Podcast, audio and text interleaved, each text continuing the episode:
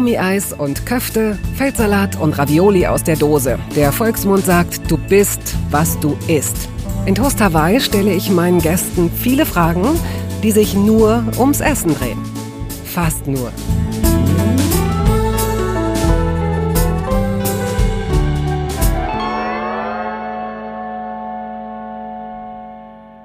Die erste Begegnung mit Nikita Thompson fand in einem Tanzstudio statt, irgendwo in einem dritten oder vierten Berliner Hinterhof, wenn man bereits so lange gelaufen war, dass jetzt eigentlich nur noch die Ostsee vor einem liegen konnte. An die ruhige Ostsee denkt allerdings niemand lange, der Nikita Thompson begegnet. An den Pazifischen Ozean übrigens auch nicht. Eher vielleicht an die wilde Nordsee oder sprudelndes Wasser. Thompson, die wie jeder andere Mensch natürlich auch ruhig und still und nachdenklich sein kann, ist mit einer hohen Dosis Humor und liebevollem Temperament gesegnet. Die Tochter einer Jamaikanerin und eines Engländers kam 1980 in Birmingham zur Welt, arbeitet sehr erfolgreich als Unternehmerin, Choreografin und Moderatorin und lebt in Berlin. Über ihre Liebe zum Essen erfahren Sie ja selbst gleich einiges, aber vielleicht kann an dieser Stelle dieses Zitat eines Ex-Freundes schon mal vorweggenommen werden. Sie teilt alles, nur nicht ihr Essen. Los geht's. Ich liebe Toast Hawaii, ja, aus verschiedenen Gründen. Aber einer der Gründe ist, dass durch diesen Podcast es passiert, dass ich Menschen wiedersehe, unter dem Vorwand, mich hier mit ihnen über Essen unterhalten zu wollen die ich lange nicht gesehen habe und gerne mag. Herzlich willkommen, Nikita. Danke, dass du auf mich gewartet hast. Stimmt, es war, ich hätte es jetzt gar nicht angesprochen, aber. Doch, ist ja peinlich. Ich hätte es nicht angesprochen. Was? Ich glaube, du hast fünfmal mussten wir es verschieben. Ja. Und wir können nicht mal sagen, wobei einmal war, glaube ich, Corona dabei. Nee, ich weiß es nicht. Ich, Dann es war immer mehr unangenehm. klug ausgedacht. Es war mir super unangenehm. Jedes Mal habe ich gedacht, äh, oh no, nicht, dass die denkt, ich will nicht. Nein. Nein. Und äh, hinzu kommt, eine der guten Nachrichten ist, dass du super gerne kochst und isst. ja. Die etwas eigentümliche Variante ist, dass du gerade fastest. Ich faste gerade, denn ich hatte auch schon mal so eine Saftkur gemacht, die war irgendwie nicht so gut. Da hatte ich noch mehr Hunger. Hatte ich richtig Appetit, weil ich dachte, boah, ist das süß. Super süß, die Saftkuren. Hat sich gut angefühlt und sehr special, weil du kriegst da so ganz teure Pakete geschickt. Aber ich habe dann zugenommen. Nochmal. Und insgesamt habe ich jetzt 10 Kilo zugenommen, für die, die interessiert. Wahrscheinlich interessiert es keinen, aber irgendwie liegt mir das hart auf der Seele. Weil ich habe noch nie gefastet in meinem Leben, weil ich so Angst davor hatte, dass ich es nicht schaffe. Also Bist Dinge du- nicht durchziehen. ist Bist du halt jemand, der hangry ist? Also Ja, der, wenn er ja. hungrig ist, richtig, dass der, dass der richtig wütend wird oder so? Nö, ich esse dann halt richtig viel. Also ich werde gar nicht sauer, weil ich habe immer irgendwas da. Ich habe so eine Süßigkeiten-Schublade, die ist jetzt leer. Aber die war halt auch mein Verhängnis jetzt. Ne? Ich musste echt zugeben, dann laufe ich, dann bin ich immer ganz krass. Also bei mir ist so Yin und Yang. Dann laufe ich jeden Tag und, und gib richtig Gas. Und dann höre ich wieder auf und gib wieder null Gas. Also das ist einfach nicht gut. Ich habe keine Mitte. Und jetzt so, ne, muss man schon ein bisschen dran arbeiten. Ich bin total perplex, weil ich dich kennengelernt habe und Ich die oute Welt mich. kennt dich. Ja, ja. Vor allen Dingen als, als äh, du bist wie auf Schnellvorlauf, als würde man ver- versehentlich auf die Fernbedienung äh, und mit dem Fuß auf Schnellvorlauf, wie du tanzt, wie du läufst, wie du gehst, wie du redest, wie du denkst. Ich kann mir gar nicht vorstellen, dass dein Körper für einen Moment mal nichts verbrennt.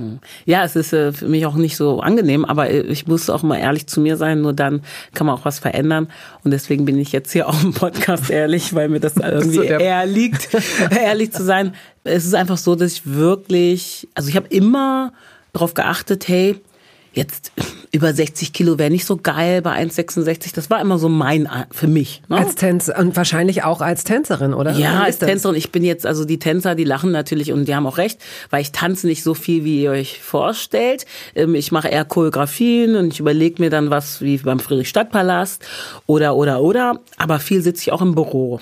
Und wenn die Dinge sich verändern im Leben, äh, auf einmal bist du verlobt und ähm, bist verliebt und ähm, ähm, sitzt im Büro und dann, ne, so, es ist alles so sitzend und in der Horizontale liegend. da, da ist Essen irgendwie so, das macht Sinn. Und auch Kochen, ne? das ist auch so ein Sexappeal-Ding, habe ich auch nie gedacht. Aber ich kann halt echt gut kochen. Und ich denke auch immer, ja, ja, übertreib doch nicht. Ne? Das ist auch die Liebe. Da denkt man, die kann gut kochen. Ein Ei, so, hast gut gemacht. Nee, Schatz. Aber ich kann gut kochen, weil ich auch gerne esse. Und früher war es irgendwie so, ich habe nicht so zugenommen. So, so krass irgendwie. Sogar wenn ich viel gearbeitet habe, habe ich eher abgenommen. Musste gar nicht so, also ich habe immer schon viel mich bewegt. Ne, wenn ich jetzt sage, musste nicht viel dafür tun, ist es gelungen. Ich habe mich immer schon viel bewegt, weil ich wusste, wenn ich mich bewege, dann nehme ich nicht so zu. Also ich weiß, dass, dass ich diese, diesen Jojo-Effekt ja, ja. habe. Äh, ist ja bei den meisten Menschen der Fall. Mhm. Und ich bin sehr sportlich gebaut. Also ich habe krasse, starke Oberschenkel. Bei mir sind das jetzt nicht so eine Stöcker. Außer ich achte richtig drauf. Aber wenn ich jetzt einfach sage, komm, jetzt isst du eine Packung Chips oder zwei und noch drei Mars oder noch ein, ein Riegel.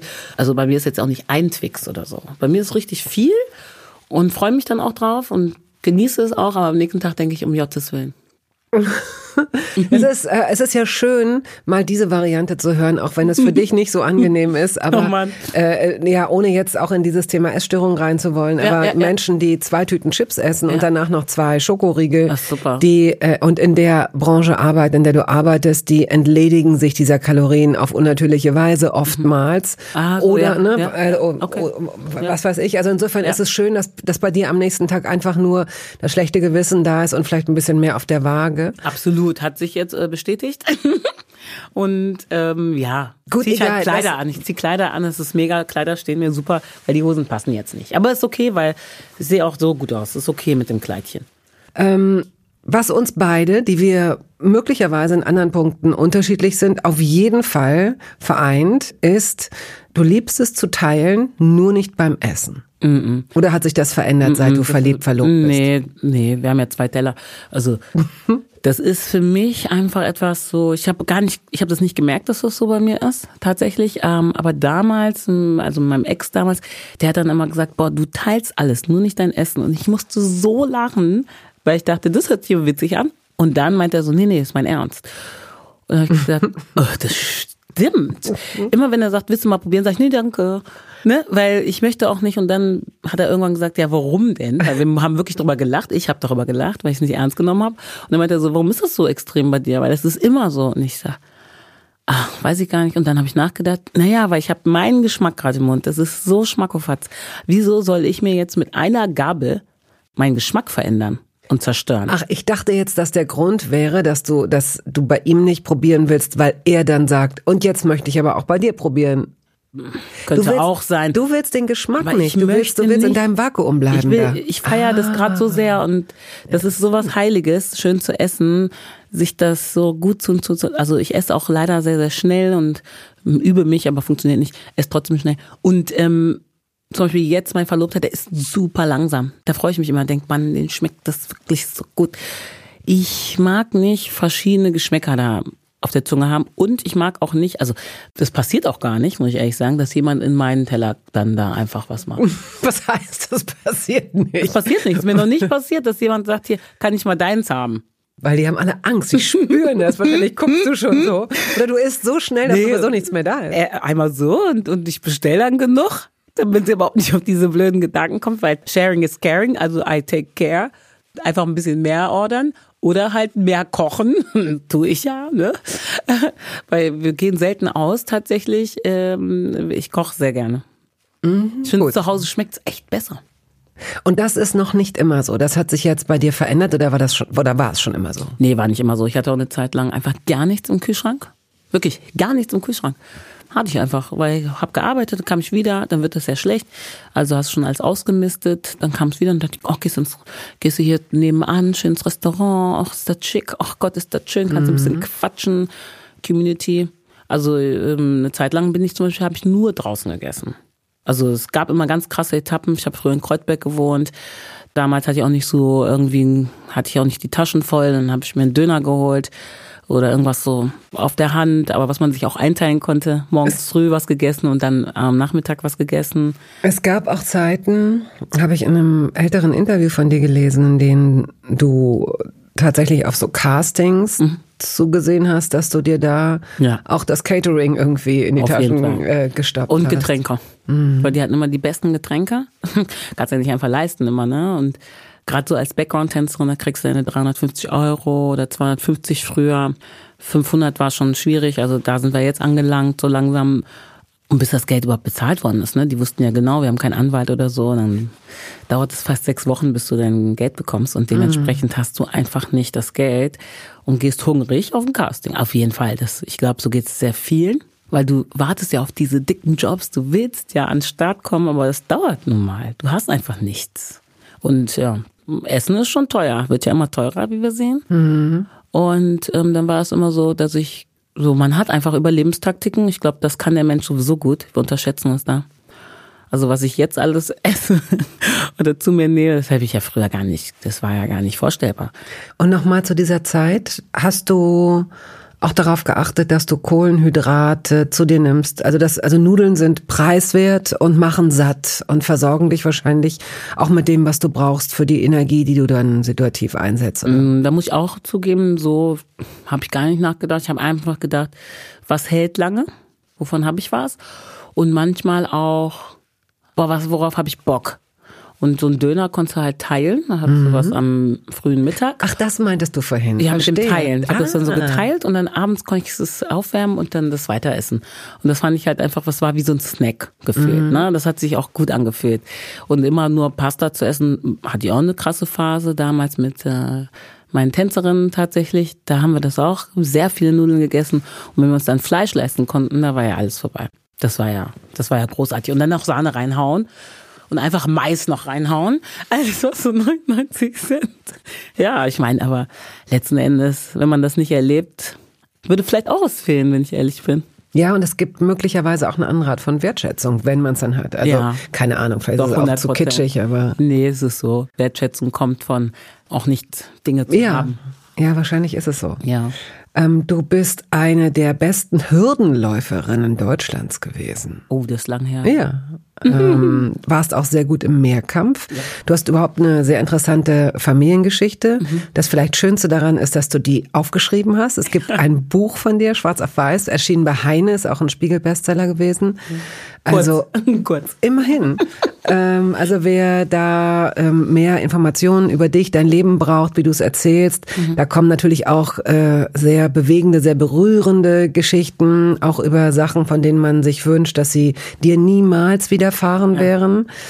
Ja, ich wollte das an dieser Stelle nur schon mal anmerken, Danke. weil dies hier natürlich einen, einen, bestimmten, einen bestimmten Schwerpunkt hat. Wir werden viel über Essen reden, aber eben auch nicht nur. Ja, Jawohl. also äh, du kannst auch rechts und links des Weges gerne diese Geschichten einordnen oder ähm, ich wollte jetzt das nur mit dem Hürdenlauf nochmal ins Gespräch bringen, weil ich glaube, hier wird nie wieder jemand sitzen, der jemals auch nur auf einer Aschenbahn über irgendeine Hürde gesprungen oder sagt man gesprungen oder sagt man Nein. gelaufen? Man sagt ja, gelaufen? Ja, Springen ist für uns so ein bisschen beleidigend, weil man trainiert ja, dass man nicht springt. Am Anfang springt man, weil man große Angst hat und dementsprechend ist es wichtig, dass man so nah wie möglich an die Hürde geht und keine Angst hat und sein Nachziehbein am besten so einen Millimeter über die Hürde drüber zieht. Nachziehbein. Nachziehbein, jawohl, so heißt es, Nachziehbein.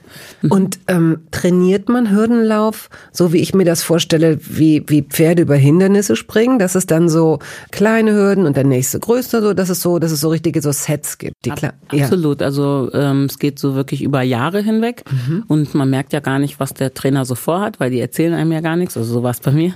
Und ich habe Mehrkampf gemacht, so konnten die sehen, wo liegt, wo liegt der Schwerpunkt bei ihr. Und ich dachte, mein Schwerpunkt liegt auf jeden Fall im Weitsprung und ich wollte unbedingt Stab hochspringen. Und dann wurde mir erklärt, dass Frauen nicht Stab hochspringen dürfen.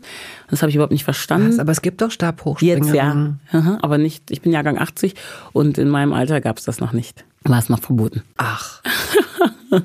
Interessant. Ja, war verrückt. Aber das ist schon mutig. Also wahrscheinlich bist du auch die einzige Person, die jemals hier sitzen wird, die, die äh, es als reizvoll erachtet, sich mit Anlauf an so einem Stab hochzuziehen und dann so. Ich dachte irgendwie, das hat was vom Fliegen, vom Ja, Schweben. hat es. Und ähm, die coolsten Jungs auf der Bahn früher, ähm, die haben das halt gemacht. Und ich habe mich immer als cool ersehen oder ich wollte zu den coolen gehören. Ich war noch nicht so cool, aber ich habe gedacht, ich bin cool. Die haben es nur noch nicht gecheckt.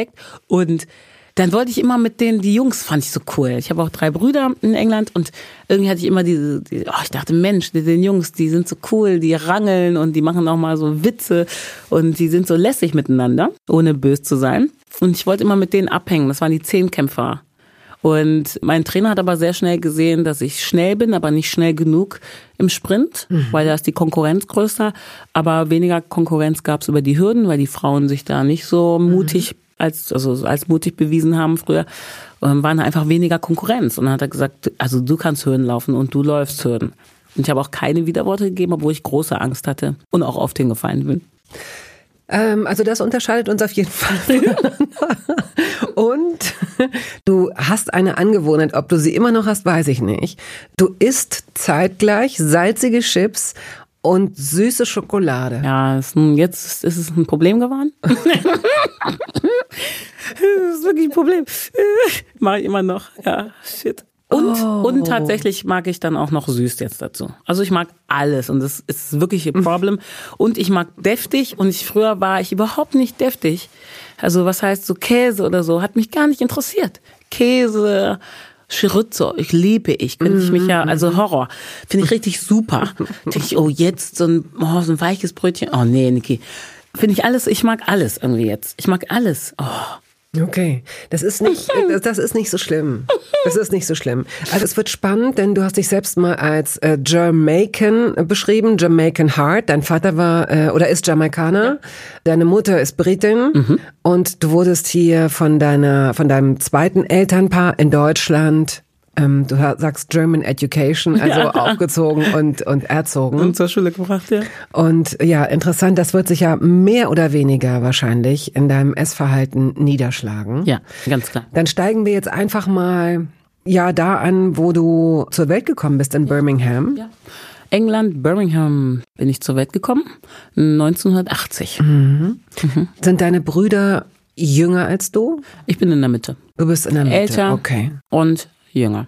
Zwei Dein jüngere. Vater lebte vier Jahre ungefähr ja. mit euch und ist dann zurückgegangen Richtig. nach Jamaika. Nee, nee, der wohnt noch in der gleichen Stadt wie Mutti in Birmingham. Ah. Aber der war irgendwie so, irgendwie umtriebig, wie man so schön sagt.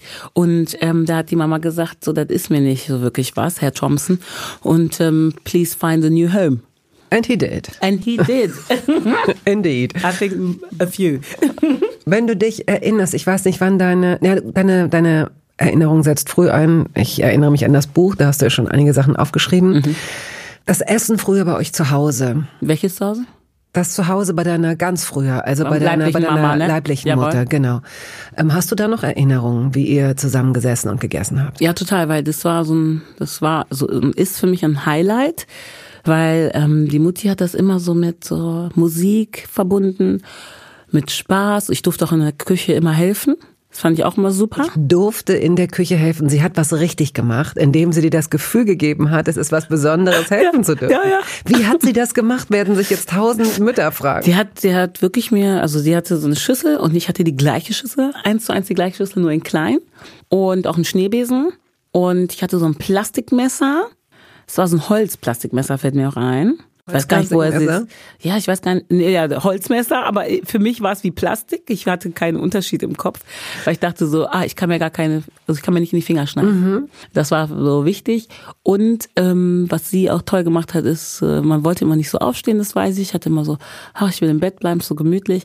Aber dadurch, dass ich diese süßen Bananen gerochen habe. Morgens. Morgens früh. Ah. Wir essen sehr, also auch man identifiziert sich ja auch als Engländer oder in.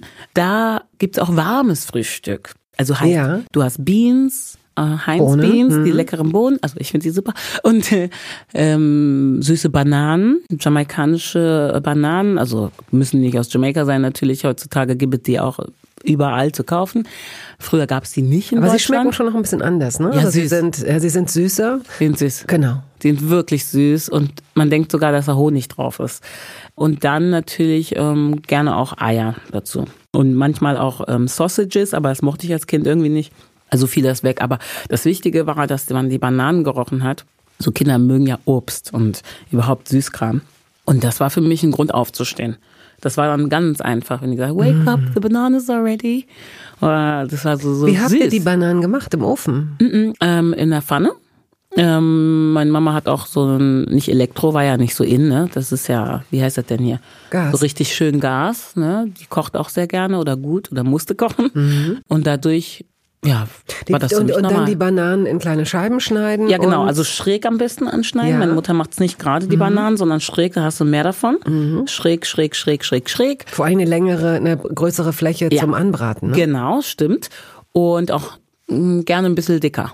Und dann das äh, Fett schön heiß werden lassen Mhm. und dann reinschmeißen. Dann geht das ist immer schon oh, Das ist wie gefährlich. frittieren, lecker. Ja, Absolut, klar. ja, die Jamaikaner frittieren sowieso sehr gerne. Das war für mich immer ein absolutes Highlight. Und nach Hause kommen war auch ein Highlight, weil wir waren auch nicht so lange wach. Meine Mama mh, hat ja zwei Kinder damals großgezogen, dann drei und musste alles alleine machen. Dementsprechend hat die natürlich auch gearbeitet, gearbeitet, gearbeitet. Dann kommst du in die Kita, wartest bis 19 Uhr, dann kommt die Mama, holt sich als letztes ab. Dann bist du zu Hause, haben wir vielleicht schon 20 Uhr. Und dann alles schön schon vorbereitet und dann wird nur noch alles heiß gemacht und dann ist man nochmal wieder zusammen. Also heißt, hast du eigentlich nur so zwei tolle Momente, wo du mit der Familie bist. Die mit Essen dann aber auch verbunden sind. Absolut. Ne? Genau. Bei uns war schon alles mit Essen verbunden, wenn ich ehrlich bin, fällt mir jetzt erst auf. Ja, doch, extrem. Und ähm, danach wurde noch gespielt kurz und dann ging es schon in die Haie. Hattest du auch das Glück, beim Abräumen helfen zu dürfen? Ich glaube, äh, dabei war ich sehr verwöhnt, das mussten die Jungs machen. Meine Mama hat mich da schon sehr, die hat irgendwie so, dadurch, dass sie das, sie äh, ist ein Kind von sechs und die war die Älteste und musste alles machen als Mädchen, äh, dass sie das bei mir nicht wollte. Dass die Jungs mehr machen. Das finde ich überhaupt gut, wenn Jungs damit einbezogen werden, ja. Es hat sehr.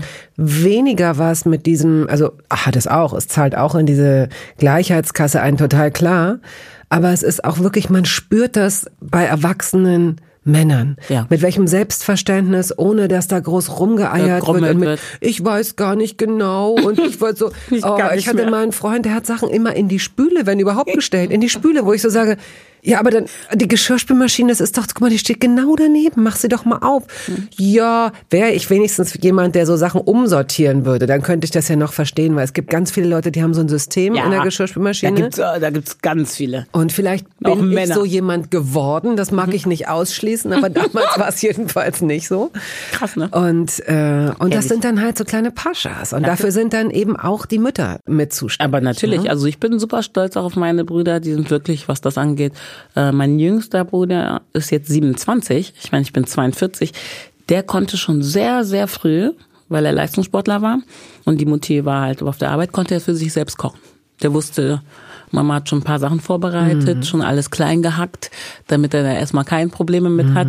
Und dann kam ich nach Hause als Überraschung und dann hat er mir Essen gemacht. Ich konnte gar nicht glauben. Oh, ja. wow. Ja, fand ich echt Okay. wow. Habe ich Ja. auch gesagt. Und es hat super geschmeckt Ja. konnte auch würzen. Ich war baff. Ich dachte, oh wow, das ist nicht schlecht, Jordan. Also, of course I know how to cook. Du bist richtig gerührt gerade, das sieht man deinen Augen an. Ja, ich, das ist, ach, den lieb ich. Den jüngsten immer.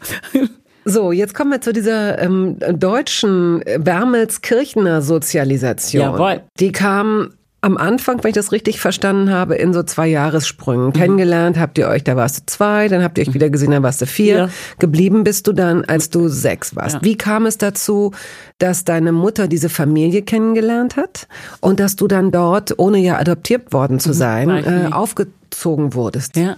Also das ist eine eigentlich eine super lange Geschichte, deswegen ich habe ja natürlich in meinem ganzen Leben lang gelernt, das alles so abzukürzen und dann wirkt das ja auch ein bisschen stumpf, ne? Das habe ich jetzt erst alles gelernt. Aber man lernt ja halt auch erstmal seine Eltern zu schützen, weil wir immer gelernt haben, wenn die Mama das Kind abgibt, ist das eine Rabenmutter. Und meine Mutter ist halt alles andere als das. Und die hatte auch nicht vor, mich abzugeben. Ne? Das Wort ist ja schon echt heftig, ne? Abgeben. Und so fühlt man sich ja auch dann als Teenager, weil Leute dann sagen, boah, wie kann eine Mutter einen abgeben? Das könnte ich nie. Das ist auch immer die, aber du kennst ja auch deine Lebenssituation nicht. Oder die Lebenssituation, die Menschen haben. Und das Kind, was sehr aktiv ist, wie ich. Ich wollte auch Dinge haben und ich wollte auch mehr machen und äh, man hat das gespürt, mir fehlt was. Und es ist auch ganz schön, das tut der Mama auch weh, wenn dem Kind was fehlt und sie das nicht Ja. geben kann. Ist schon traurig, denke ich. Aber natürlich kenne ich immer die Version meiner beiden Eltern. Und ähm, wir wissen alle, da fehlt immer die Hälfte, würde ich sagen, drei Viertel zumindest. Und das, was ich weiß, ist halt, dass meine Mama in England war und meine Geschwister, die jetzigen Geschwister, deutschen Geschwister, Anke und Beate, waren im Jugendaustausch oder so, in einem Jugendzentrum. Und da war meine Mutter hat gekocht, die war schon Ach, in älter. England, die in England, ja. die nach England. Die haben gerne Bob Marley gehört, so wie das war. Und die waren Hippies oder dachten, sie sind Hippies. Und ähm, meine Mutter hatte Dreadlocks und das fanden die alles total knaller. Und äh, haben sich irgendwie gut verstanden. Und meine Mutter war noch nie in Deutschland und wollte immer weg von ihrer Mutter, die sehr streng ist. Meine Oma war sehr streng. Und die wollte die Welt kennenlernen und wusste aber auch nicht wie. Lerne ich die Welt kennen, ne? Wie komme ich jetzt hier mal raus? Und dann haben sie sich sehr gut verstanden und haben gesagt, komm mal nach Deutschland. Meine Mutter hat früh Kinder bekommen und ich war so, eine, so ein Kind, ich konnte überall abstellen, das war kein Problem für mich, fand ich super. Mhm. Ähm, die anderen, also mein älterer Bruder war dann bei der Oma, der ist eh sehr früh bei der Oma aufgewachsen, weil meine Mutter ja so jung war. Meine Oma gesagt hat, ich passe auf den Kleinen auf, du bist noch nicht ready. Also die hat den auch ein bisschen so weggenommen, ja. was meine Mama nicht so gefallen mhm. hat, aber gegen die Oma sagt man jetzt auch nichts. Und in Jamaika gibt's das auch sehr oft, nicht immer, aber dass der, wenn es ein Junge wird, der bleibt bei der Oma. Aha. Ist auch kulturell absolut verankert. Aha. Dass die nicht alleine ist. Die hat keinen Mann. Mhm. Und naja, dann war es so, dass sie mich mitgenommen hat, das erste Mal auf ihren Trip. Und ich glaube auch, die war verliebt keiner bestätigt mir so richtig, aber manchmal, ich kenne noch so Stories und ich habe irgendwie so Flashbacks, dass da, da war doch jemand. Ah. Aber ich weiß es halt nicht 100 Prozent. Meine Mutter, die weiß auch genau, wie sie dann sagt, oh, I don't remember. Ach, I don't remember. Ah, the German man, not so interesting und so. Ach komm, hieß der nicht so und so. Ich weiß auch Namen, ne? ich kann ja auch mit Namen punkten. Aber meine Mutter ist so cool. Und ich finde es dann auch manchmal ein bisschen unhöflich, dass ich sie so nerve, weil ich habe schon viel genervt in ihrem Leben, dass ich das dann auch lasse. Und ich glaube, das war eher wegen der Liebe. Mhm. Nicht nur Ankommen Beate, sondern da war noch jemand anders. Das hat aber nicht so funktioniert, also es wird zurück und das ging dann hin und her. Und dann, als ich sechs war, hatte sie auch schon, die hatte ja schon ganz viele Jobs so im Fashion-Bereich. Also sie war Mannequin, mhm. Model. Mhm.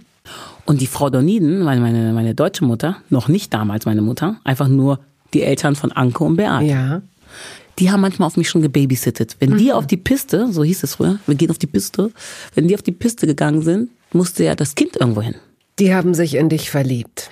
So long story short, haben sich wirklich verliebt. Ich glaube, mein Vater später, aber die Frau daneben, oh, die ist so süß und komm mal, kannst du mal das anziehen? Die war ja schon im Fashion, die war auch im Fashion House in Düsseldorf. Das war ihr Ding, immer so ein bisschen Shishi ist die so, ne? Mhm. Mein Vater war immer so, auch die Aldi Kuchthose, die reicht mir. Meine Mutter, oh Gott, was hast du an? Du brauchst hier was von so und so, ne? Kaschmirpulli und so. Die war immer sehr bedacht okay. und mein Vater war so der Coole mit der Pfeife. Dem war das alles nix.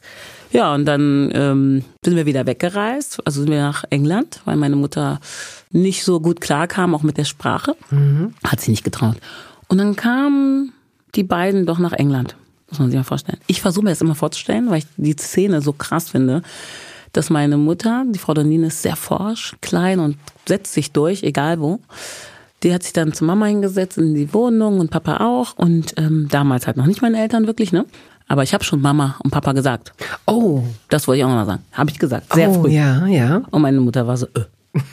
Was ist denn hier los? Also hast du, sie, hast du zu ihr äh, Mother gesagt oder nee. auch Mami? Mom. Mami? Mom. Mom und Mom. Mama? Ja, Mom und Papa Doniden, habe ich gesagt, und Mama Doniden. Ich habe immer den Nachnamen Aha. gesagt. Aha. Und in England ist es so, hm, sehr oft ist es auch Mrs., mhm. also dieser mhm. Respekt, mhm. oder halt Vorname. Meine Mutter heißt Pauline. Mhm. Ich habe manchmal auch Mama. Also wenn ich von meiner Mutter gesprochen habe, habe ich Mama gesagt. Aber wenn Mama da war, sage ich Pauline. So, Mom, Pauline. So immer mit Vornamen auch schon, ne? Also weil sie hat gesagt, du musst nicht Mrs. sagen, du musst nicht. Okay. Muss ich nicht. Ja. Sagen. So, meine Brüder haben es aber gemacht. Und die, die kamen, die saßen dann da und haben deiner Mutter sozusagen die Tochter aus den Rippen gequatscht. Ja, die haben erstmal ganz leicht angefangen, so dachten, die sind ganz schlau und haben gesagt, ja, wie geht's euch? Und dann kommst du finanziell hin. Und meine Mama, yeah, it's a struggle, ist schon anstrengend, aber klar, man, ne, ich schaffe alles irgendwie. Mhm aber ähm, ist nicht einfach. Ne? Und so, und dann sagte meine Mama, weil sie so viel Taktgefühl besitzt, die Frau Donin, ja, äh, die können, konnten ja gar kein Englisch. Ich weiß nicht, wie die das gemacht haben. Aber ich, wahrscheinlich so, ne? Das, was man so kann. Man kriegt es Wir ja übersetzen ja alles ja, ja. so, ne? Auf, auf Deutsch, Englisch. Das, ja. ja, und äh, würde gerne bla bla bla adoptieren viel. Aber meine Mutter hat die natürlich rausgeschmissen. Oh. Weil gesagt hat, oh, aber da kommen die weißen Menschen und denken, ja, okay, wir sind ein bisschen privilegierter. Das Kind ist so süß. Mal endlich mal ein Schokobaby, am besten noch so. Haben ne? sie aber nicht gesagt. Oh, der war schon doch, ja. Ja. Ja, klar. Okay. Es war einfach, das muss man lernen, ne? Deswegen haben wir ja so viele Debatten. Und deswegen hast du auch dein Dossier hinten im Buch. Da ist nämlich, warum man was sagt Ja. oder nicht Ich würde sagt. nie Vanillebaby sagen. Aber du hast es auch, ja schade. Ich war nämlich eins.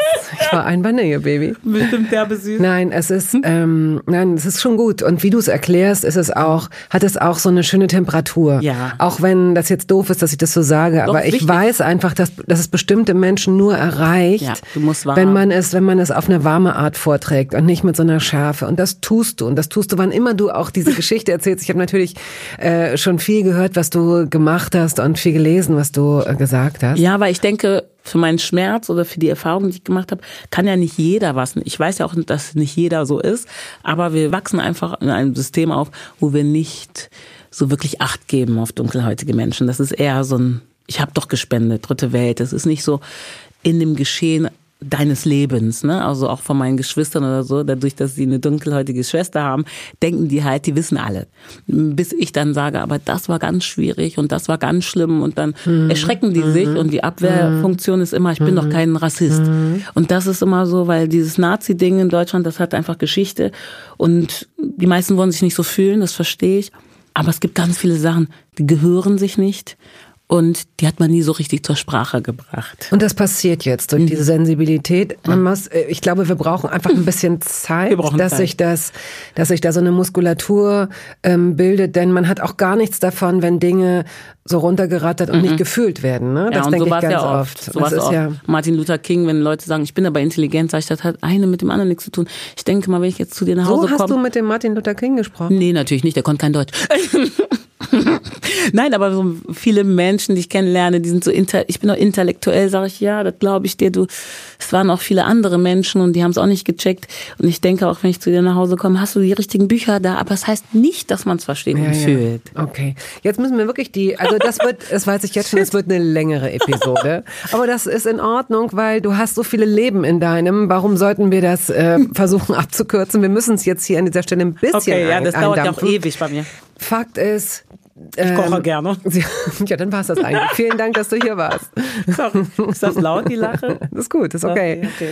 Ähm, Sie haben es geschafft. Durch Ihre Freundlichkeit, Ihre Penetranz, Ihre Entschlossenheit, Ihre Entschiedenheit haben Sie es irgendwie geschafft, dass deine Mutter dann gesagt hat, okay, Adoption nicht, Leute. Mein Vater war der Schlauer. Der kam dann am nächsten Tag mit seinem Taschentuch, aber der hatte ein Stofftaschentuch, weil es eine alte Schule.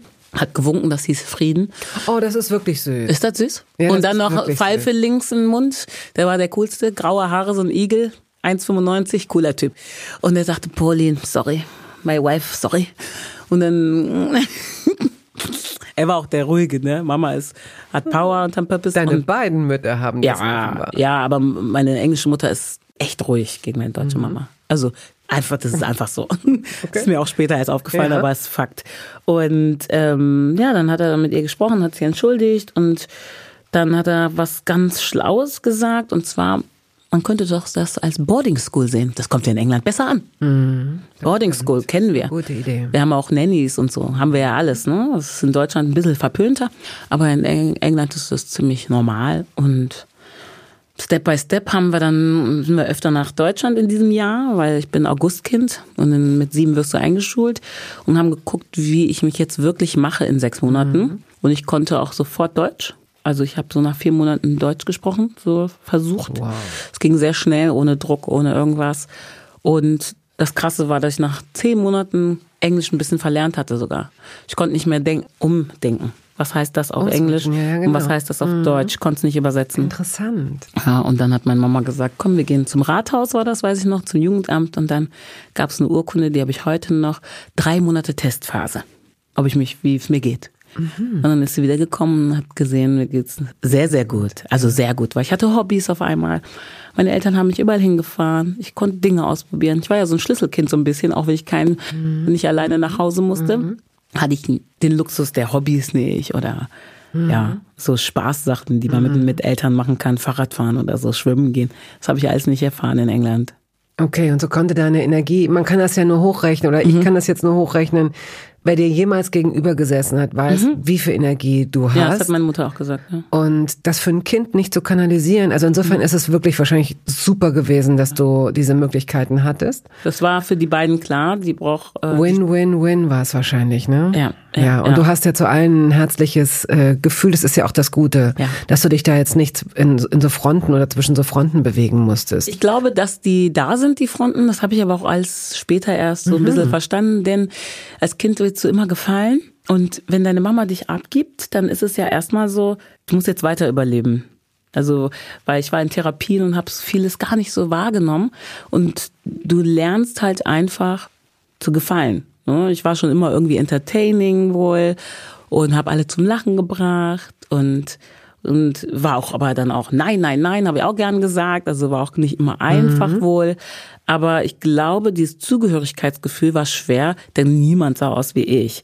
Und die Fragen, wenn du in, den Kindergarten kommst oder in die Schule kommst, hat ja keiner eine Stunde Zeit, meinen, meinen Lebenslauf zu verstehen, weil ich habe ihn auch nicht ganz verstanden. Mhm. Ich habe mich jetzt nicht getraut zu fragen, Mama, warum bin ich jetzt in Deutschland und alle anderen Geschwister sind ja, ich ne? verstehe. Ich bin das einzige Mädchen mhm. auch noch. Das habe ich schon nicht verstanden. Das hat gebraucht, mhm. sehr lange. Weil viele fragen, fragen sich, was das denn? Komisches und dann fragst du dich auch, was ist das denn? Ja, du warst das einzige dunkelhäutige Mädchen auf der ganzen Schule. Ja. Wahrscheinlich am, im Ort. Wermelskirchen. Im ja, Ort. Okay. Im Ort, mhm. ja. Mhm, schon. Werbung. Es gab eine Phase in meinem Leben, in der ich alles richtig machen wollte in Bezug auf meinen Körper. Genügend Flüssigkeit, Bewegung, die richtige Ernährung. Hey, ich werde ein ganz neuer Mensch und kürze das an dieser Stelle mal ab. Aus mir wurde kein ganz neuer Mensch. Solche Pläne sind löblich, aber in der Regel zum Scheitern verurteilt. Wir wollen zu schnell zu viel und übersehen, wer wir sind und wer wir jahrzehntelang waren. Nichts gegen Veränderungen, nichts gegen gesündere Angewohnheiten oder Ernährungsumstellungen. Aber ich finde, sie müssen zu unserem Leben passen und es muss irgendwie Klick machen im Kopf. Rückblickend kann ich sagen, dass mir die Dinge, die sich bei mir dauerhaft in Bezug auf meinen Körper oder Ernährung veränderten, immer auch einleuchteten, weil ich eine Veränderung in meinem Körper oder in meiner Kondition oder in meiner Konzentration spürte. Vor ungefähr zwei Jahren riet mir eine sehr gute Freundin, die Ärztin ist, dazu, ein paar kleine Check-ups durchzuführen und bat mich eindringlich darum, täglich Omega-3-Fettsäuren zu mir zu nehmen. Wenn du sonst auf alles verzichtest, Bettina, darauf bitte keinesfalls, sagte sie mir und empfahl mir gleich noch die Marke dazu, Norsan. Da hätte sie die Inhaltsstoffe gecheckt, die nähme sie nämlich selbst auch. Nun ist es ja nicht so, dass ich das nicht selbst schon hundertmal gelesen hätte. Allein schon um Entzündungen abklingen zu lassen, ist unser Körper auf ungesättigte Fettsäuren angewiesen, kann sie aber nicht selbst produzieren. Wir müssten täglich 250 Gramm Makrele oder Sardellen oder Lachs essen. Bekommt niemand von uns hin, oder? Ich begann dann damit, verschiedene Produkte zu vergleichen. Rezensionen, Qualitätsnachweise, Erfahrungsberichte und landete, das hätte ich mir also sparen können, wieder bei Norsan. Daher fällt es mir wahrscheinlich auch so leicht, diese Produkte hier zu bewerben. Es gibt die hochdosierten Omega-3-Produkte im Sortiment als Kapseln oder Öle aus Fischöl oder Algenöl. Letzteres dient als vegane Variante. Und für Kinder gibt es beispielsweise vegane Kaugelee-Drops. Mein Favorit ist das Fischöl, weil ein Esslöffel pro Tag ausreicht und ich damit zudem noch Vitamin D3 aufnehme. Gesundheitsversprechungen kann und darf ich hier nicht machen, das ist klar.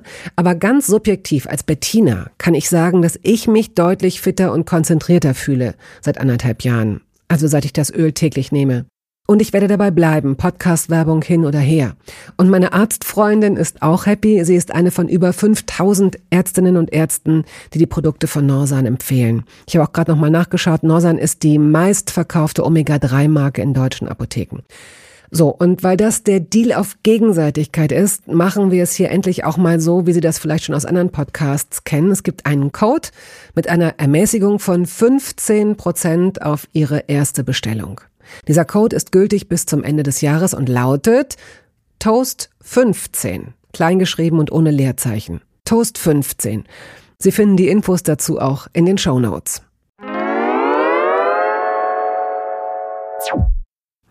Erinnerst du dich an das Essen bei deinen Eltern? Ja, also am Anfang war es schon schwierig. weil ich kannte immer sehr gutes Weißbrot. Weißbrot war mein Leben. Und vor allem hat die Mama immer ganz herzlich die Ränder abgeschnitten. Oh, Nikita Thompson, Weißbrot war mein Leben. Und du, warum eigentlich? So macht ihr die Titel, ne? Oh mein Gott, das stimmt. Warum eigentlich? Ich habe nie verstanden, warum da der, der, der Rand abgeschnitten wird. Weil der Rand braun ist und der wirkt so, als würde er im Hals stecken bleiben. Würde ich jetzt mit meinen acht Jahren sagen. Das ist Brotrassismus, Ja, ganz komplett. ehrlich. Aber braun ist immer schwierig erstmal.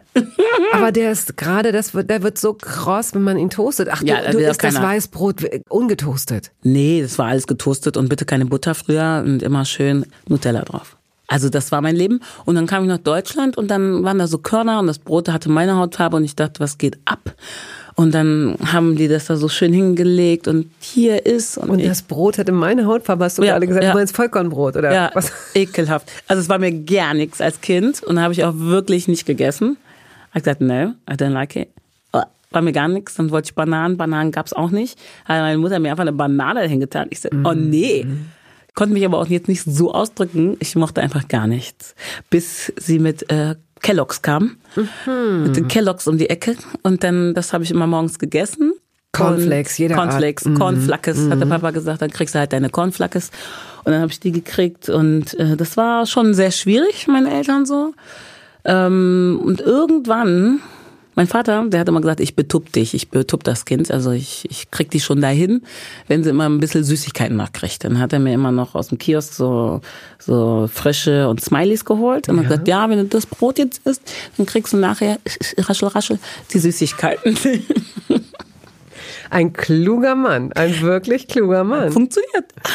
Ah, und so konntest du dich dran gewöhnen. So kann ich mich dran gewöhnen, auch an die selbstgemachte Marmelade, das war mir alles nix. Bis ich das natürlich irgendwann gefeiert habe und dachte, ich habe hier ein VIP-Leben. Das- Das ist alles vom Baum. Was hast du denn, was würdest du denn als das Essen deiner Kindheit bezeichnen? Pasta. Mit Bolognese? Nee. Ketchup. Nudeln mit Ketchup. Also das haben meine Eltern waren sehr anti, was es angeht. Aber nun, wenn das Kind glücklich ist, ich glaube, dann sagen viele Eltern noch, komm, nicht so viel Ketchup. Das ist das Einzige, was dann die Eltern dann noch rausbekommen. Und also als Teenager ganz klar Lasagne, also Auflauf. Papa hat immer, ich habe ihn wirklich angerufen, wenn ich von der Schule kam. Und ich war lange in der Schule, weil ich war auf einer Gesamtschule. Habe ich ihn angerufen, weil ich habe dann nichts in der Aula gegessen, weil ich wusste, Papa übertrifft es. Papa, was gibt's zu essen?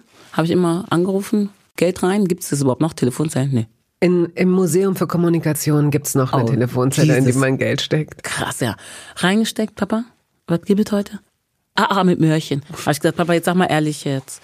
Ah, mit Möhrchen. Ich sag, Papa, was gibt's zu essen? Sonst esse ich in der Aula. Ja, Lasagne, was denn sonst? Dein Lieblingsessen. Wie toll. Oh, hat er, hat er also regelmäßig gekauft? er hat dann aufgehört zu arbeiten.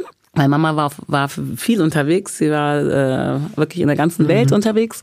Und der hat dann gesagt, hör mal, ich stelle mir jetzt mal so vor, dass er gesagt hat, ja, jetzt hast du dein Kind hier und dachtest, die Bude ist leer von den, von den leiblichen Kindern und jetzt bist du nur unterwegs. Das kann auch nicht sein, das ist nicht gut für die Nikita. So stelle ich mir wirklich vor, ich kenne meinen Papa gut. Und dann ist er zu Hause geblieben. Er war dann ein Hausmann. Ja. Ich glaube nicht, dass er sehr zufrieden immer damit war, weil es was ganz Neues auch war. Wir springen in die Gegenwart kurz. Ja. Und zwar genau in deine Küche. Oh ja.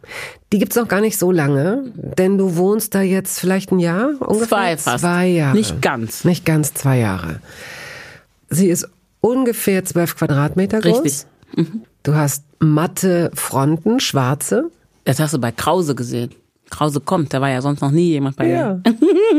Gott Ja. sei Dank. Ja. An dieser Stelle die herzlichsten, herzlichsten, liebevollsten Grüße an Pierre M. Krause. Oh ja. Der es vielleicht hört. Und vielleicht wird es ihm auch nur ähm, ausgerichtet. Ich habe immer gesagt, keiner kommt in meine Wohnung. Niemand, kein Fernsehteam kommt in meine Wohnung. Ist auch Zack. sicherlich gar keine schlechte Idee, aber Pierre ist auch kein Fernsehteam, sondern Pierre ist ein Das war krass. Herz mit einem Kameramann. Aber da sind ja noch trotzdem andere Menschen. Die waren aber süß.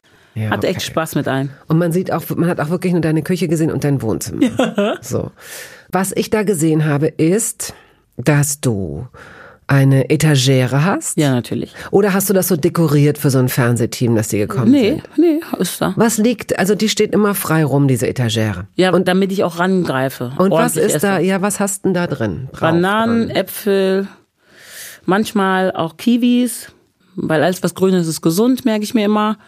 Ja, im Sommer muss ich alles im Kühlschrank tun, klar, weil die ganzen Fliegen, die nerven. Diese blöden Frucht. Oh, die nerven, mir machen mich Oh, fertig, ne? Denke ich immer, irgendwas ist dreckig, aber ist ja gar nicht. Nee. Aber sonst auch Zitronen, weil ich immer gerne morgens früh Wasser mit Zitrone mache, damit das alles so, damit ich dran denke. Mhm. Ja, ich vergesse Dinge einfach sonst. Ich muss es sehen und ich finde, das sieht so hübsch aus. Ähm, Du hast auch so ein Dreier Gitterkörbe, so ein Ja. Hängding. auch wichtig. Was ist da drin? Da drinnen sind so, so alles so kohlenmäßig, weil die sind so schwer und groß. Wie lange lässt du den draußen?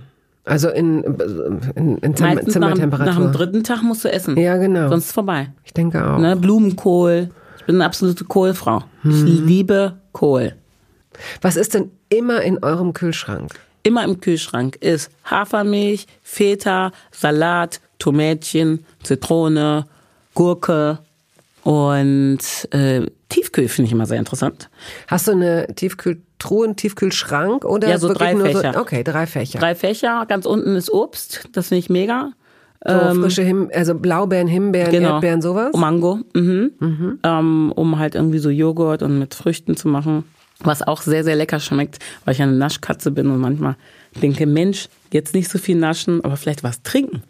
Da mache ich das so, dass ich den Mixer dann anstelle. Dann mache ich da alles rein und dann ist es so ein bisschen wie ein Smoothie. Also das heißt, du machst deine, dein Obst Ja. rein, bisschen, also wenn man erstmal Probleme damit hat, dann sagt, oh, ist nicht süß genug, machst halt Orangensaft rein, wenn du es unbedingt brauchst. Ich mache einfach was, Sprudelwasser rein. Oder Apfelsaft, das ist ja auch sehr süß. Apfelsaft ist ne? auch super süß und dann mixt du das und dann hast du so wirklich so dickflüssige Milkshake.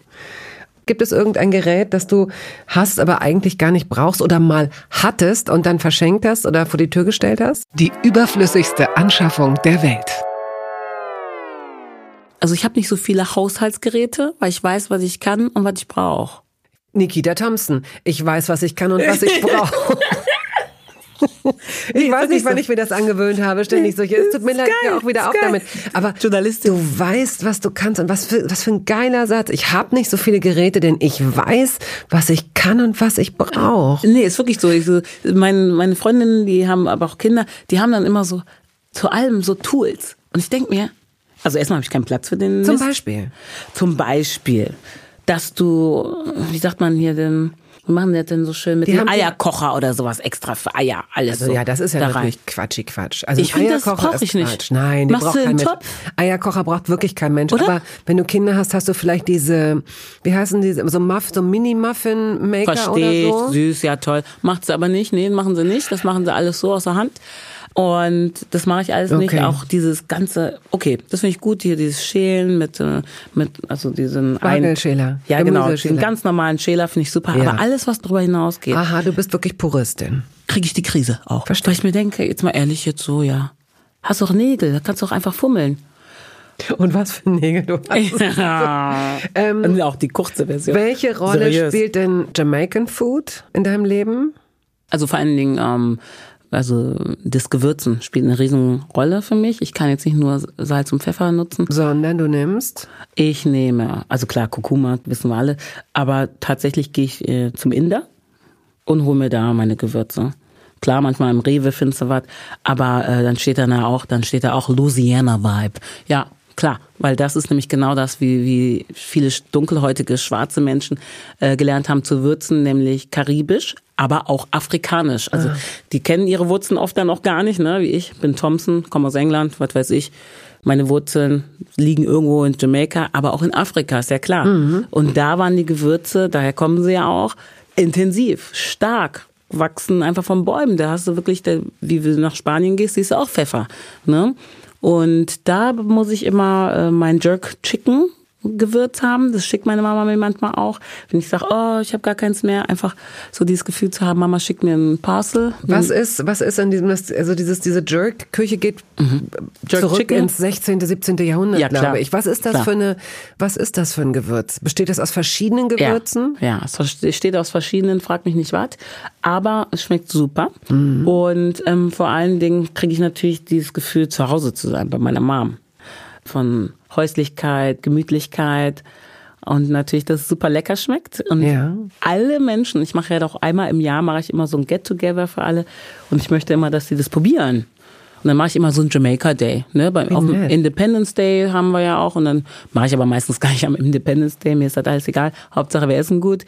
Und dann lade ich alle ein. Und dann, also das Krasse ist, ich habe auch einen Caterer. Der ist der absolute Hammer.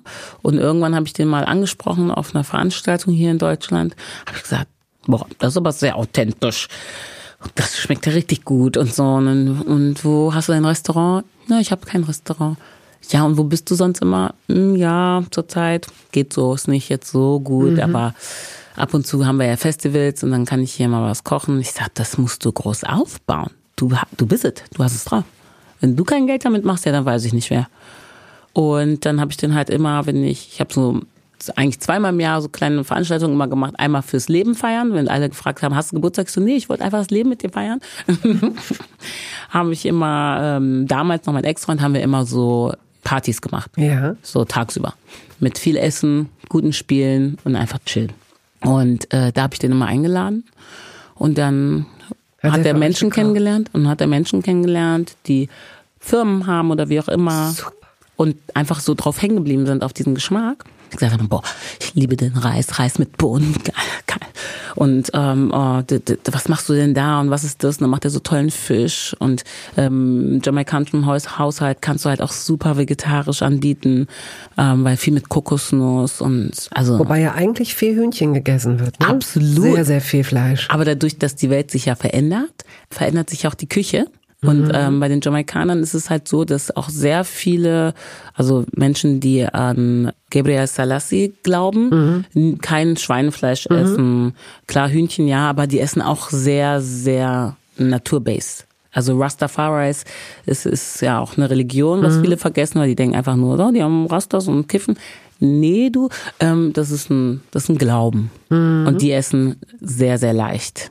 Okay. Die Männer. Ja. Also auch so Bob Marley oder so, die haben wenig Fleisch gegessen, die Jungs.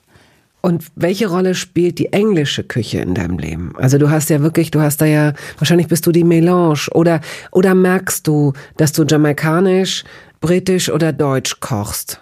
Also ich merke eine... Trennst du es voneinander? Nein, nein. Okay. Nein, ähm, deswegen schmeckt es, glaube ich, auch ganz anders und gut dadurch, dass man anders würzt manchmal. Mhm. Ne? Aber ich mag die deutsche Küche sehr, weil ich liebe alles, was eine dunkle Soße so hat. Das ist so mein Ding. So, wenn ich nach Bayern gehe, dann denke ich mir, boah, nochmal. sehr, sehr lecker. Ja. Ähm, schmeckt mir gut. Also ich komme ja aus dem Bergischen Land, aus Wermskirchen, Hückeswagen, Remscheid, Leverkusen, die Ecke. Und da isst man ja dann auch aus dem Garten sehr viel. Also heißt, meine Eltern haben jetzt nie so ungesund gegessen. Mhm sondern eher, wir sind zum Bauern, ich habe die Eier geholt, ich habe die Milch geholt, ähm, Käse haben wir geholt. Also das war schon sehr extrem. Also früher war das ganz normal. Und dementsprechend hat man dann auch einen, kriegt man auch einen guten Geschmackssinn, weil man weiß, was echt ist, weil wie eine Tomate schmeckt, die du selber ja, zu Hause stimmt, hast ja. im Garten oder einen ja. Salat. Ne? Wenn du dann in den Laden gehst, merkst du so, nee, das will ich aber nicht mehr. Das finde ich bei Tomaten. Es gibt kaum ein Beispiel, das so, äh, das, das, das so äh, deutlich, wo es so deutlich ist. Ne? Also ich habe Tomaten auf meinem Mini-Balkon. Gratulation. Ja, habe ich jetzt ehrlich geschafft. Das war zwei Jahre lang, ging's voll daneben und dieses Jahr war supi. Was kochst du denn am häufigsten? Was denkst du? Die drei Gerichte, die du in den letzten Wochen und Monaten am häufigsten gekocht hast? Letzter Zeit weniger gekocht, aber wenn ich koche, dann sehr gerne, also das ist ja kein Kochen, aber mittags Salat, äh, Shrimps. Wenn Schatzi Fleisch will, gibt's nochmal Fleisch. Ich versuche ein bisschen zu reduzieren, weil ich liebe Fleisch, aber man, also es ist einfach too much. Ja. Tatsächlich schmeckt's mir dann auch nicht mehr. Wie oft isst Schatzi denn Fleisch? Viermal die Woche.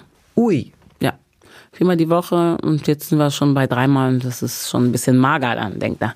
Oh, Wochenende hau ich rein, sag ich, aber Schatz, gestern auch schon reingehauen. Und eher helles oder eher dunkles Fleisch? Ach, das ist egal.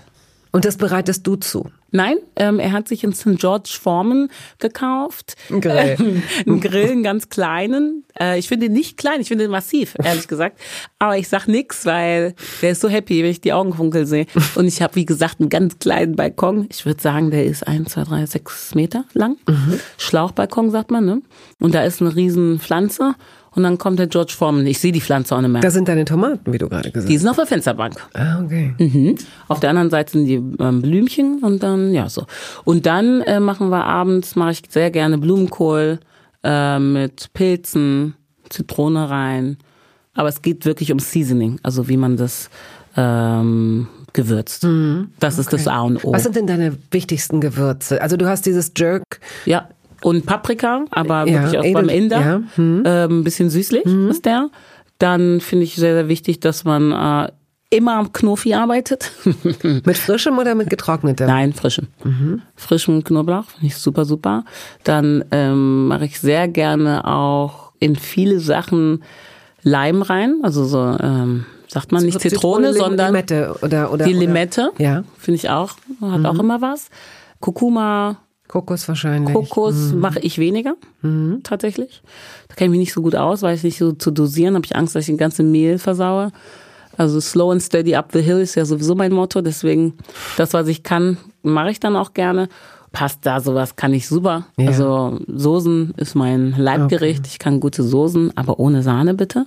Ich weiß, dass es jetzt ganz viele Leute gibt, die so trippeln und sagen, wie kann es denn sein, dass schon so lange gesprochen wurde und das entweder oder, das kann doch nicht fehlen. Natürlich kann es nicht fehlen. Entweder oder.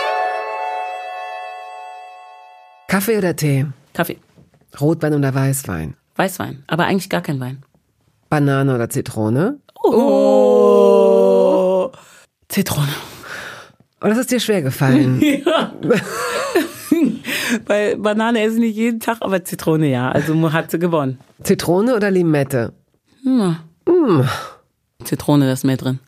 Butter oder nichts? Butter. Walnüsse oder Erdnüsse? Walnerdnüsse. Walnuss. Wertnüsse? Oh, besser. Erdnüsse. Äh, junger oder alter Käse? Alter Käse. Noch nicht lange, oder? Nee, Ah, interessant. wirklich nicht lang. Es ist wirklich, mein Geschmackssinn hat sich verändert. Vor Käse. zwei Jahren. Äh, griechisches oder italienisches Essen? Italienisch. Feldsalat oder Rucola? Boah, fällt. Weißbrot oder Schwarzbrot? Schwarzbrot. Reis oder Nudeln? Reis. Komisch, warum sage ich Reis? Ich esse so selten Reis. Aber wenn das, wenn ich jetzt, ich bin, ich bin ja sowieso jetzt hier gerade, ne? Wenn ich nur dran denke, wie Reis riecht, ne? Boah, dann könnte ich mich reinlegen, ne? Nudeln finde ich auch Bombe, aber irgendwie habe ich Reis gesagt und ich weiß nicht warum. Weil ich liebe Pasta mit Pesto. Kartoffeln oder Reis? Kartoffeln. Der Gewinner heißt Kartoffeln. Interessant, wie schön, okay. Ähm, helle oder dunkle Schoko? Dunkle. Wasser oder Saft? Wasser. Erdbeeren oder Himbeeren? Erdbeeren. Joghurt oder Pudding? Joghurt. Pass auf, jetzt kommt dein, jetzt kommt, jetzt kommt. Darf ich doch nicht warnen. Schokolade oder Chips? Beide! du kannst doch nicht Schokolade essen ohne Chips, da fehlt ja so also so eine Hast du das immer schon zusammen in den Mund gesteckt? Immer, weiß ich nicht, aber ich glaube, wo ich meine erste Wohnung hatte mit 16, bin ich ja ausgezogen, da kam ich mir so selbstständig vor und ich konnte alles kaufen. Keiner hat gesagt, ungesund. Und dann habe ich alles gekauft. So, Spiegel oder Rührei? Spiegel. Ah, komisch, warum sage ich Spiegel? So, ich mache Dr. Dr. Freud, was sagen Sie? Das ist aber komisch. Ich glaube, sie sagt Spiegel, weil sie äh, ich auch mal als Model gearbeitet hat. Nee, echt weil sie immer vor einem. Spiegel tanzt. Eigentlich mache ich viel mehr Rührei. Ja, aber da ist irgendwas. Ich, Aber zurzeit esse ich, also wenn ich esse, Spiegelei. was ist da los? Sag ich Sunny Side Up. Habe ich letztens gesagt im Urlaub. Komisch. Ich weiß Okay. es nicht. So, und wenn wir jetzt ein, ein gemeinsames Essen beenden würden, Ja. würdest du eine Käseplatte bestellen? Würdest du ein Espresso bestellen? Einen Schnaps? Was Süßes? Wie würdest du aufhören? Und zum Schluss das Dessert. Also ich würde was Süßes bestellen, dann? Espresso und Schnaps. Hm? Sorry. War nicht die Frage, nur was? eins Doch, davon. nein, nein, nein, nein, nein, so. du machst es genau richtig. Was würdest du? Was ist dein Lieblingsdessert? Ähm. Wie so ein Fresssack hier, ne? Nein. Erstens fastest du, zweitens, hier sitzt jemand, der es genauso machen würde. Ich habe vollstes Verständnis. Ähm, mein Lieblings ist Schoki mit Schokikuchen mit innen drin muss so heiß sein. Wenn es rausläuft, Wie heißt denn das? rauslaufender Schokokuchen. Schokokuchen. Den habe ich jeden Tag. Komisch, das mit den 10 Kilo. Komisch. Ich bewege mich doch so viel. Und wir waren Tennis spielen. Und mein Schatz, der ist so, der denkt irgendwie, ich bin so eine Superwoman. Und dann sagt er, aber Schatz, wir haben heute so viel Tennis gespielt. Sag ich, aber das reicht doch nicht. Ich habe mich früher zehnmal so viel bewegt. Und wenn du älter wirst, der Stoffwechsel wird jetzt nicht schneller. Du weißt, es gibt Fieder. Du kennst die, ne? Das sind Männer, die Frauen füttern, bis sie sie irgendwann nicht mehr verlassen können. Feeder, oh mein Feeder. Gott. Maybe, maybe Schatzi is a feeder. Schatzi So könnte zum Feeder werden, weil ich bin dann so unglaublich glücklich. Und dann würde er auch zum Kiosk laufen noch für mich. Oh, guck mal, siehst du, da ist das ist schon, oh, wahrscheinlich, ihr seid schon voll drin in der ganzen Ja, Sache. ja. Demnächst, in zwei Monaten kommt so ein, kommt so ein. RTL 2 Team zu euch und macht eine Doku aus eurem Leben. Weg vom Mikrofon. Um Gottes Willen, ja. Es ist schon witzig, weil er sagt weil ich werde dann auch so verzweifelt. Und sagt er, ja, ich, ich werde dich unterstützen, wo ich kann. Ich so, Schatz, seitdem ich dich kenne, will ich noch essen. Voll die Unterstützung. Not. Aber ganz, ja. Es war mir ein Vergnügen. Ich wusste es, ich habe es geahnt, ich habe lange auf dich gewartet Ja, sozusagen und es hat sich total lange. gelohnt. Ich danke dir. Wirklich, Es hat danke. so viel Spaß gemacht. Bis zum nächsten Mal. Bis zum nächsten Mal. Auf bald. Tschüss, ihr Lieben.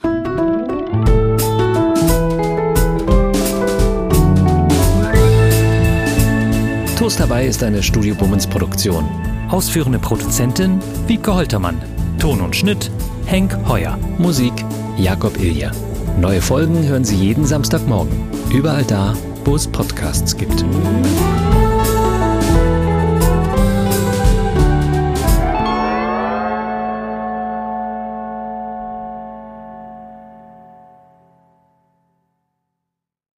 Halt, stopp, warten Sie. In eigener Sache möchte ich feierlich bekannt geben, dass das erste Toast Hawaii Buch da ist. Es heißt Das Essen meines Lebens und darin vorkommen Olli Schulz, Iris Berben, Anke Engelke, Guido Maria Kretschmer, Flake, Barbara Schöneberger, Henry Hübchen und einige andere. Und jede und jeder von ihnen hat mir ein Essens-Selfie geschickt und ein persönliches Rezept. Das ist ein super Buch zum Verschenken für alle Feste, für alle Geburtstage und Essenseinladungen. Das Essen meines Lebens. Ein Kochbuch, ein Interviewbuch und ein Fotobuch. Sie können das jetzt bestellen.